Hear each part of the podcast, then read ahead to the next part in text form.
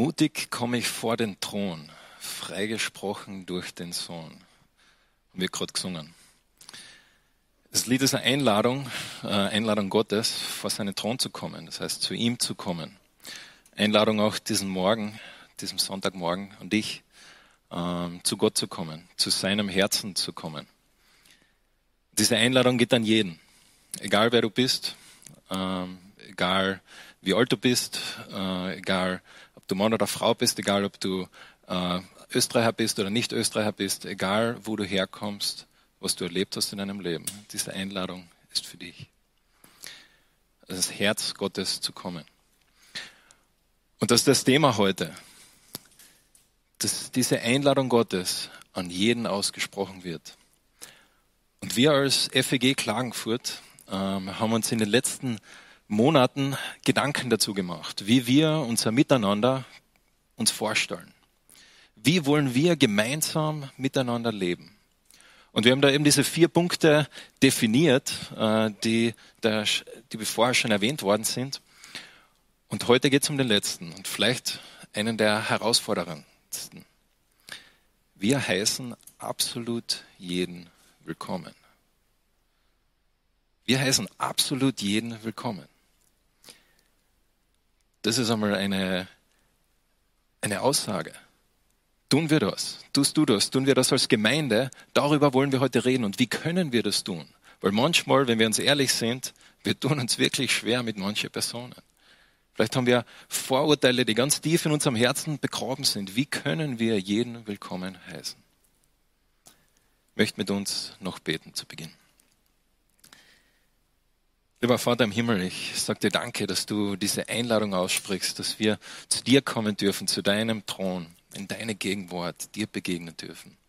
Das ist so ein unglaubliches Privileg und ich bin dir dankbar, dass du mir das ausgesprochen hast, dass du das jeden aussprichst. Und Herr, wir bitten dich, dass du uns heute in einem Wort begegnest, dass du ähm, ja, uns sagst Sachen in unserem Herzen, äh, die vielleicht nicht so sind, wie du sie gerne hättest.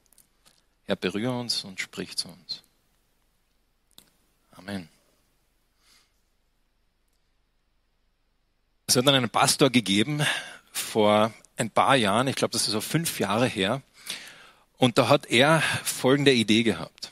Er hat sich überlegt, er wird eines Sonntagmorgens, wird er sich verkleiden als ein Obdachloser und wird sich vor die Gemeinde, vor die Kirche hinsetzen und auf einmal schauen, was passiert. Und dieser Mann hat das gemacht und hat sich eben vor seine Kirche hingesetzt. Und das war interessant. Manche Menschen sind einfach vorbeigegangen, direkt in die Kirche hinein. Andere haben ein bisschen geschaut. Man hat sogar einen gesehen, der ist hin und zurückgegangen. Man hat gemerkt, er, er kämpft gerade mit sich. Soll er mit dem reden? Soll er nicht? Was macht er jetzt? Äh, und dann andere hat es gegeben, die sind zu ihm gegangen. Und die haben mit ihm gebetet. Die haben äh, ihm was zu essen angeboten. Und das war interessant, dieser Pastor hat sich eben da so hingesetzt und das ist alles so passiert und dann ist er hineingegangen uh, in die, auf die Kanzel rauf und hat angefangen zu predigen, zu den Leuten zu reden. Was denkst du, wie ist es den Leuten gegangen? Denen, die vielleicht gerade vorher, zehn Minuten vorher, vorbeigegangen sind Was denkst du, wie ist es denen gegangen, die mit ihm geredet haben? Ich stelle mir das vor, wenn ich an ihm vorbeigegangen wäre und dann geht er so hoch und ich denke, oh nein, da hätte ich anders handeln sollen. Wahrscheinlich waren sie beschämt. Und es geht mir jetzt gar nicht darum, äh, irgendwie äh, das, dich zu beschämen oder jemand von uns zu beschämen, sondern einfach ein bisschen zu reflektieren. Wie schaut es in unserem Herzen aus? Wie begegnen wir Menschen, anderen Menschen, die anders sind wie wir, die vielleicht einen anderen Hintergrund haben, die vielleicht andere Persönlichkeiten haben, mit denen ich ganz schwer zurechtkomme. Dieses Beispiel von diesem Pastor finde ich deshalb so faszinierend, weil es einfach von einer Sekunde auf die andere auf einmal hat man ganz andere Gedanken über ihn. Als er da seine, seine Verkleidung abzieht und man merkt, oh, das ist unser Pastor. Ich habe überlegt, das heute Morgen zu machen, aber das wäre leider äh, sehr traurig gewesen, weil da wäre nur die Technik und die Musik vorbeigegangen. Na, vielleicht war es interessant gewesen, aber ich habe es nicht gemacht. Aber zu diesem Thema möchte ich heute eine Geschichte mit euch gemeinsam lesen. Eine Geschichte, die von zwei Männern handelt. Dieser eine Mann bei dem Namen Mephi, ähm, hat Folgendes erlebt. Als er wenige Jahre alt war, noch nicht einmal sechs Jahre alt, ist etwas Tragisches in seinem Leben passiert. Sein Vater und sein Großvater sind gestorben. Beide am gleichen Tag. Beide diese Männer sind gestorben und sein Großvater war der König im Lande. Und so Mephi musste damals als junger Mann, als junger Bub eigentlich fliehen. Mit seiner Familie ist er geflohen und hat sich versteckt. Weil er hat gewusst, egal was jetzt passiert, mein, mein Großvater und mein Vater sind tot. Der König ist tot. Ich bin sein Nachkomme. Egal wer jetzt an die Macht kommt, ähm, ich muss fliehen. Und so er ist geflohen und hat dann nach einiger Zeit hat sich sein Leben vielleicht eingebändelt. Er hat eine Frau gefunden und hat sogar einen Sohn gehabt. Und nach einigen paar mehr Jahren hat ist dann ein anderer König an die Macht gekommen. Und der Mephi hat genau gewusst, wenn dieser andere König mich findet, dann schaut es nicht gut für mich aus. Ich bin der Nachkomme des ehemaligen Königs. Was wird dieser neue König mit mir tun? Und dann eines Tages klopft es an der Tür. Und da stehen die Bediensteten des Königs und sagen, Mephi, du wurdest gerufen zum König. Und er hat genau gewusst, was jetzt los ist. Und so hat er sich auf den Weg gemacht in die Hauptstadt des Königs und es hat sehr lange gedauert, weil der Mephi war nämlich lahm, er konnte nicht gehen. Und als er so nach Jerusalem geht, das war die neue Hauptstadt des Königs, hat er darüber nachgedacht. Er gewusst, sein Leben ist wahrscheinlich jetzt vorbei. Dieser neue König wird sein Leben beenden, weil er hat ihn irgendwie als Gefahr gesehen. Aber wie kann er irgendwie seinen Sohn vielleicht noch retten? Was könnte er tun?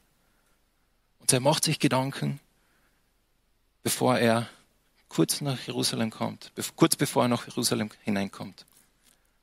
Und macht sich bereit, David zu begegnen. Diese Geschichte ist in der Bibel nicht aus der Perspektive von Mephi, sondern aus der Perspektive von David. Schlag's einmal auf, wenn du eine Bibel hast, 2. Samuel, Kapitel 9. In 2. Samuel, Kapitel 9, lesen wir von Mephi, oder wie er mit vollen Namen heißt, Mephi Boschet. Und da lesen wir, eines Tages fragte David in 2. Samuel, Kapitel 9, ist eigentlich von Sauls Familie noch jemand am Leben? Ich möchte dem Betreffenden eine Gunst erweisen, meinem verstorbenen Freund Jonathan zuliebe. Nun gab es da einen Diener, der im Haus stand Sauls eine bedeutende Stellung gehabt hatte. Er hieß Ziba. Sie holten ihn zu David und der König fragte ihn, bist du Ziba? Ja, sagte er, dein gehorsamer Diener. Der König fragte ihn, ist denn von Sauls Familie noch jemand am Leben? Ich würde ihnen gern eine Gunst erweisen, so wie Gott das tut. Da ist David, der neue König. Und eines Tages erinnert er sich an ein Versprechen, das er mit seinem ehemaligen Freund Jonathan gemacht hat. Und er hat Jonathan versprochen, dass er auf seine Nachkommen aufpassen wird. Und dann fragt er, gibt es noch irgendjemanden von der Linie Sauls, den ich diese Gunst erweisen könnte, dem ich äh, einladen, dem ich etwas Gutes tun könnte? Gibt es noch irgendjemanden? Und er sagt, ihr tut das so, wie Gott das tut. Und das ist ein bisschen ein Schlüssel für diese Geschichte, weil ich denke, diese Geschichte spricht von dir und mir. Diese Geschichte ist ein Bild für das Evangelium. Und diese Geschichte hat ganz viel mit diesem vierten Wert, über den wir heute reden, zu tun. David ist ein Bild für Gott. Gott möchte dir und mir eine Gunst erweisen. Und so David fragt, gibt es noch irgendjemanden? Wo ist jemand, dem ich diese Gunst, diesen äh, diese gute Sache tun könnte, so wie Gott das tut. Und Ziba antwortete, es gibt noch einen Sohn Jonathans. Er ist an beiden Füßen gelähmt. Wo ist er? fragt der König. In Lodabar, im Haus von Machit, dem Sohn Amiels, antwortet Ziba. König David schickte nach Lodabar und ließ ihn aus dem Haus Machias holen. Und als Merib Boschet, der Sohn Jonathans und Enkel Sauls eintraf, warf er sich vor David nieder, das Gesicht zur Erde, und er erwies ihm die gebührende Ehre. Du bist also Boschet, sprach David ihn an. Und er antwortete, ja, dein gehorsamer Diener. Vielleicht spürst du schon ein bisschen, wie Merebosche da wirklich mit der Angst zu kämpfen und er sagt, ja, dein gehorsamer Diener, tu mit mir, was du willst. David sagt dann gleich später, hab keine Angst. Der Mephi hat genau gewusst, was passieren wird. Dieser neue König kommt zu ihm und er hat nichts ihm anzubieten. Was könnte er tun? Er ist noch dazu ein Gelähmter, ein Krüppel. Und da steht der Krüppel vor dem König. Diese Einladung des Königs, zu ihm zu kommen, ist eine Einladung, die Gott an jeden ausspricht, die auch an dich und mich ausspricht. Und wer von uns ist eigentlich nicht ein Krüppel im Herzen? Die Bibel sagt, jeder von uns in der Gegenwart Gottes ist wie ein Lama, wie ein Krüppel. Wir kommen in die Gegenwart Gottes. Gott lädt uns zu sich ein. Und was macht Gott dann? Mit uns Krüppeln, mit uns Lahmen. Der Mephi ist ein Bild für dich und für mich. Der David sagt, hab keine Angst.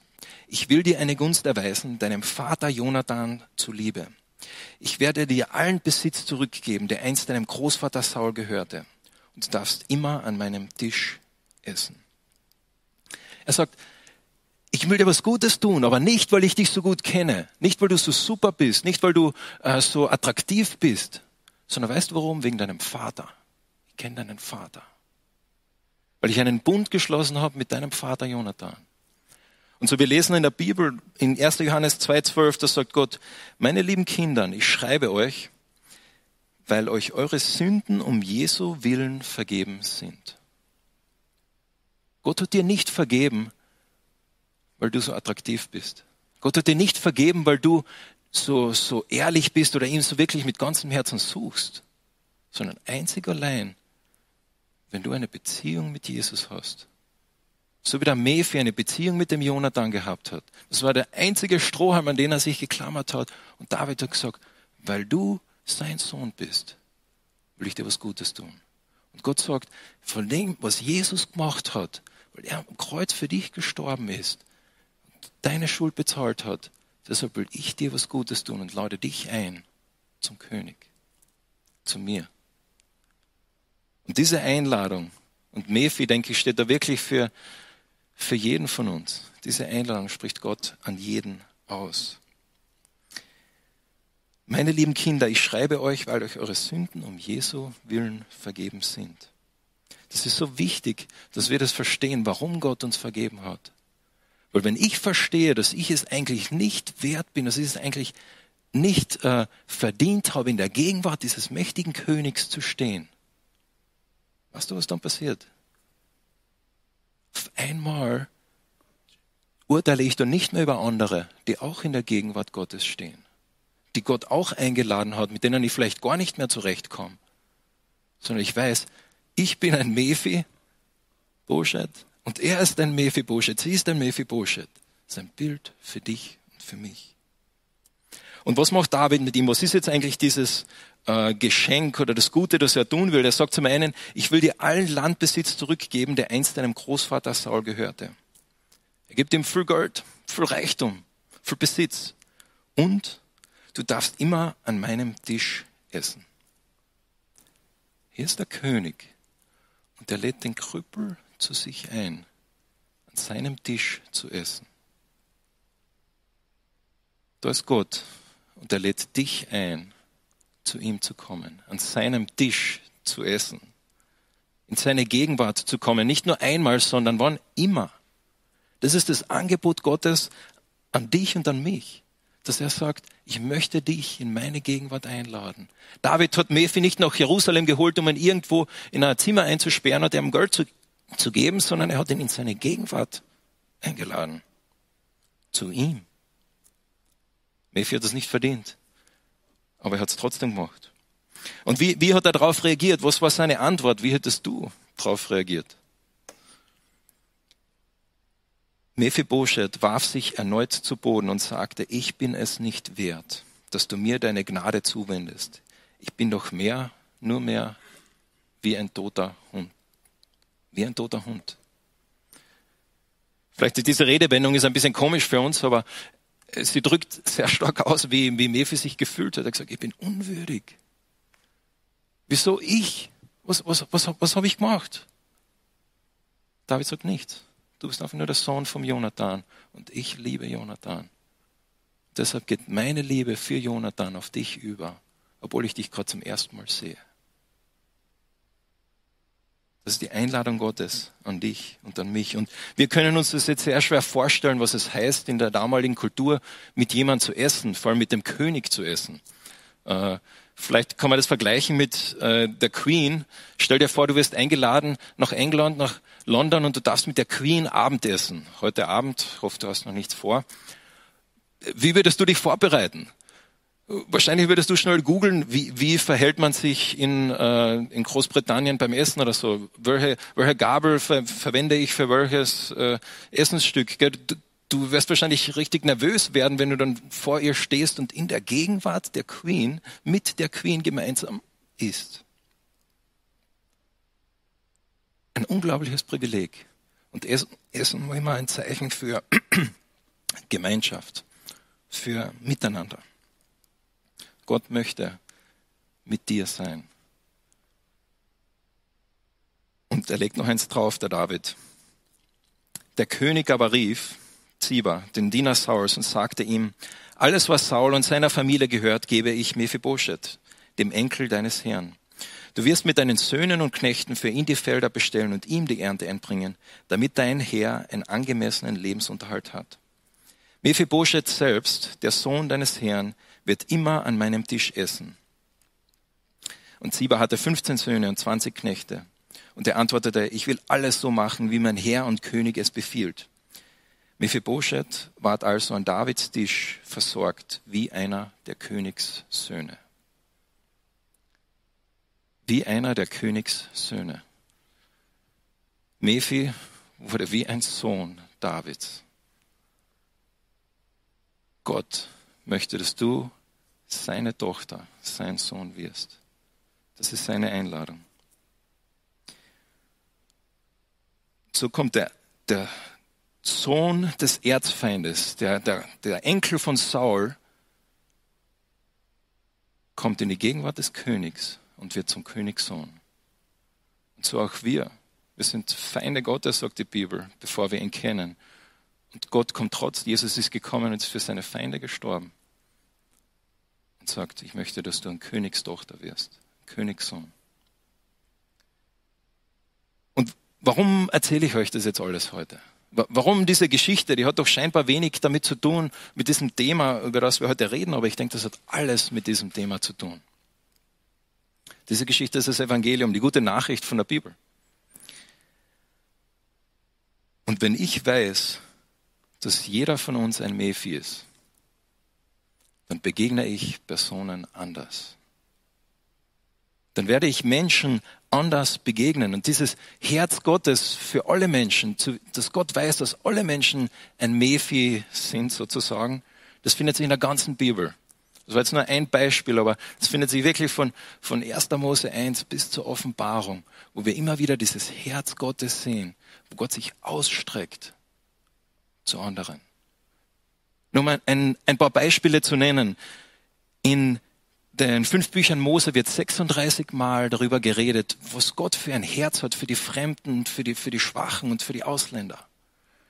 Im ganzen Gesetz des Alten Testamentes, wenn man das vergleicht mit anderen Gesetzen zur damaligen Zeit, dann merkt man, dass Gott einen Sklaven, eine Frau, einen Mann auf eine Stufe stellt, wie es in anderen nicht der Fall ist. Weil Gott sagt, alle Menschen sind in meinem Bild geschaffen. Weißt du, dass eine der Anklagen gegen Sodom und Gomorra, diese, diese Städte, die zerstört worden sind, eine der Anklagen war folgende. Sie haben die Armen und Bedürftigen, sie haben sich um die Armen und Bedürftigen nicht gekümmert. Gott sagt, alle Menschen sind eingeladen. Wie kannst du andere Menschen anders behandeln? Wie kannst du andere Menschen gegenüber Vorteile haben, wenn du genau weißt, dass diese andere Person auch ein Mephi ist? Man schaut sich den, den Stammbaum vom Jesus an und man sieht im Stammbaum vom Jesus diesen König, unseren König. Dinge, wo man sich denkt, wow, wie kann das in einem Stammbaum drin sein? Und da sieht man das Herz Gottes, wo Gott sagt, egal wer jemand war, ich rufe Menschen zu mir. Da findet sich eine Rahab, eine Prostituierte. Da findet sich eine Ruth, eine, eine Fremde, eine, eine Ausländerin. Da findet sich äh, Könige, die, die wirklich grausame Sachen gemacht haben. Ein David, der jemand umgebracht hat, einen Sohn damit hat und das ist der äh, Vorfahre Jesu. Und dann ist Jesus selbst. Dass Jesus in die Welt kommt, sagt er zu den Menschen, ich bin nicht gekommen zu den Gerechten, sondern ich bin zu allen gekommen, zu den Sündern. Wo verbringt er die meiste Zeit? Wo lesen wir die meisten Geschichten in der Bibel? Dass Gott sich mit Menschen äh, Zeit verbringt, wo die Gesellschaft sagt, na.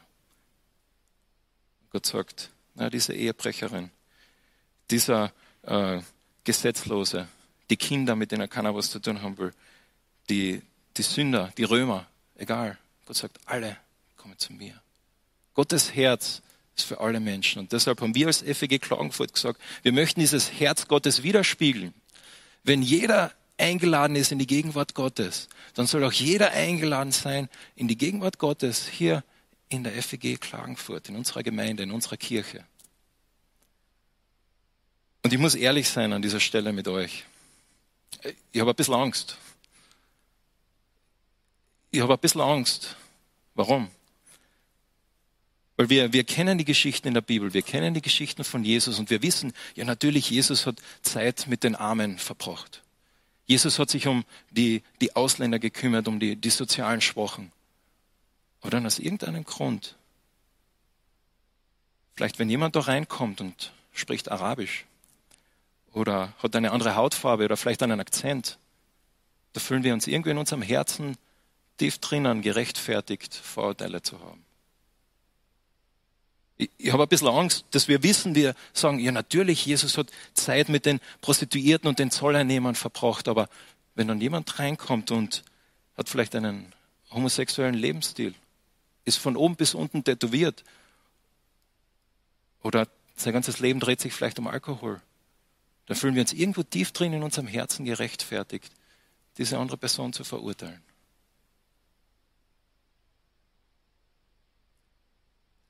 Wenn wir wissen, dass jede Person, die da reinkommt, ein Mephibosheth ist, dann begegne ich denen anders.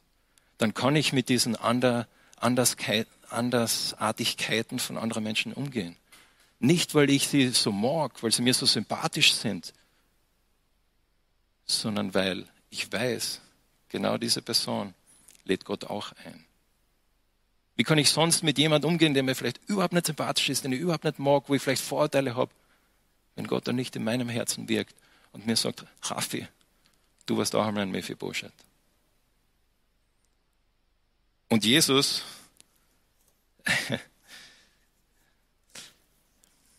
Jesus hat kein Blatt vor den Mund genommen.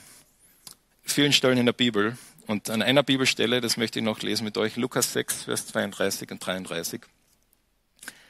Da sagt Jesus Folgendes. folgendes. Wenn ihr die liebt, die euch Liebe erweisen, verdient ihr dafür eine besondere Anerkennung. Auch die Menschen, die nicht nach Gott fragen, lieben die, von denen sie Liebe erfahren. Und wenn ihr denen Gutes tut, die euch Gutes tun, verdient ihr, verdient ihr dafür besondere Anerkennung. So handeln doch auch die, die nicht nach Gott fragen. Jesus sagt da, wenn du deinem Freund beim Umzug hilfst, deinen Samstag dafür aufopferst, sagt er, und?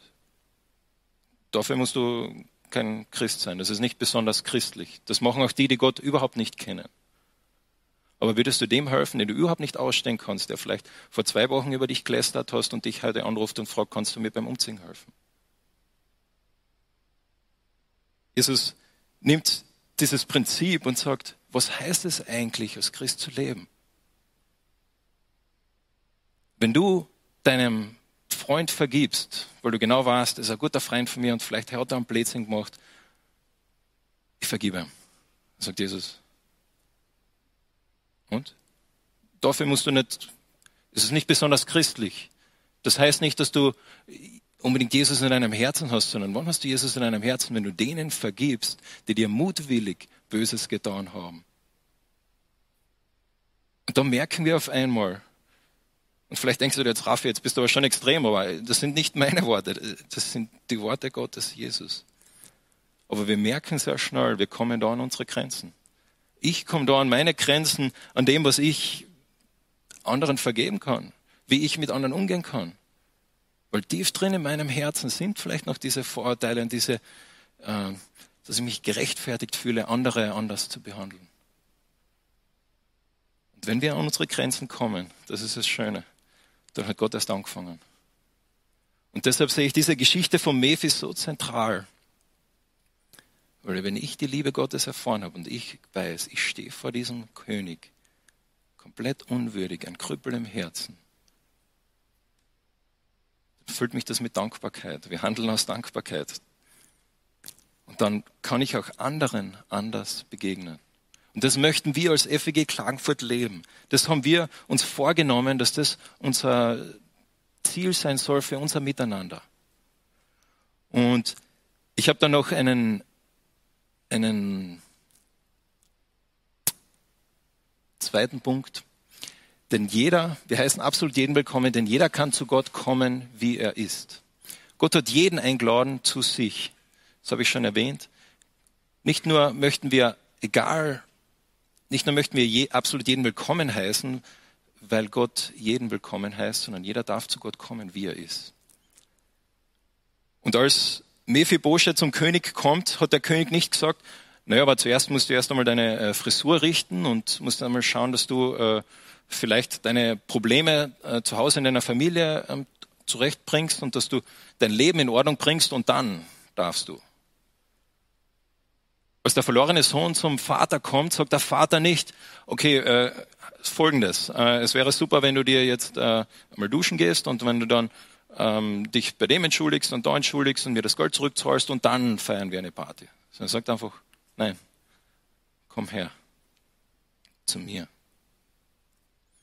So wie David, so wie der Vater vom verlorenen Sohn ihn empfängt, so möchten wir als FEG Klagenfurt den Menschen begegnen. Und ich weiß, dass vielleicht jetzt in den Köpfen von den einen oder anderen von euch ein Aber steht. Aber was ist mit dem und dem? Und ich habe zwei Abers auch mitgebracht. Ein Aber ist, ähm, das heißt nicht, dass wir uns nur auf eine nette Willkommenskultur beschränken und alle regelmäßigen Besucher nicht mehr wichtig sind, sondern dass unser Miteinander von herzlicher Annahme für jeden geprägt ist. Das heißt nicht, dass es nur darum geht, einfach willkommen zu sein und ein, ein, ein fröhliches Gesicht aufzusetzen und schön allen willkommen zu sagen, sondern es geht ja viel tiefer. Es geht ja darum, eine herzliche Annahme am Tisch des Königs zu sitzen. Und das betrifft jeden, egal wie lange du schon in der FEG bist. Weil manchmal fällt es uns am schwersten, die willkommen zu heißen, die vielleicht schon lange da sind. Mit denen es eben Konflikte oder Schwierigkeiten gibt. Wir haben gesagt, wir möchten uns ja gemeinsam unsere Gemeinde als Familie sehen und so leben. Und zum Schluss noch ein zweites Aber. Das heißt nicht, dass Gott uns nicht verändern möchte, indem er uns seinem Sohn ähnlicher macht, sondern das heißt, dass Gott jeden Menschen zuerst einmal bedingungslos liebt und annimmt. Gott möchte Menschenleben verändern. Gott möchte das Leben von dir verändern und das Leben von jedem verändern, der auch zur FG Klagenfurt kommt. Aber zuerst einmal sagt Gott einfach, komm. Und ich denke, wir müssen uns schon reflektieren als Gemeinde, okay, was heißt das für unsere Gottesdienste, was heißt das für unsere Hauskreise, was heißt das für unsere Teenagergruppe? Aber zuallererst ist die Frage für mich heute, was heißt das für dich, für deinem Herzen? Denn jeder dieser Werte, den wir haben, beginnt in deinem Herzen beginnt darin, ob du sagst, okay, das, da möchte ich mitziehen, das möchte ich auch. Und wenn du an deine Grenzen kommst, jemand anders willkommen zu heißen, dann fängt Gott erst an. Dann dürfen wir als Gemeinde vor Gott kommen und ihn darum bitten. Und so Gott verändert. Und wir sagen mit diesem Wert nicht, dass wir sagen, okay, wir dürfen Sünde nicht Sünde nennen oder, nein. Aber wir sagen, zuerst kommt jemand in die Gegenwart des Königs und der König verändert ihn. Ich muss ihm nicht vorher alles aufzählen, was er falsch macht oder falsch gemacht hat, sondern der König verändert ihn. Und wenn der König ihn willkommen heißt, dann kann auch ich, Raffi, das tun. Der James McDonald, dieser Pastor, hat gesagt, nachdem er da hochgegangen ist auf diese Kanzel, If we're gonna love like our Father in heaven loves, we don't get to play favorites. Wenn wir so leben, wie unser Vater im Himmel liebt, dann haben wir nicht die Freiheit, gewisse Personen zu bevorzugen. Die Freiheit haben wir nicht. Weil Gott sagt, und das habe ich jetzt schon so oft gesagt, aber ich möchte, dass du das heute mitnimmst. Gott sagt, jeder ist ein Mephibosheth. Und jeder ist willkommen in die Arme des Vaters. Bete noch mit uns. Vater im Himmel, ich sage dir danke für dein Wort und dass es lebendig ist, auch wenn es schon vor 3000 Jahren passiert ist. Dass diese Geschichten dein Herz widerspiegeln und Herr, es ist dein Herz, das wir wollen. Jeder von uns und das dein Herz, was wir wollen als Gemeinde. Und so wir bitten dich, mach uns zu einer Gemeinde, die, die dein Herz widerspiegelt, die deine offenen Arme widerspiegelt. Herr, zeige uns in unserem eigenen Herzen, wo das vielleicht nicht der Fall ist und wo wir uns noch gerechtfertigt fühlen, in gewissen Art und Weisen zu handeln. Herr, wir sind dir so dankbar, dass du uns zu dir eingeladen hast an deinen Tisch. Amen.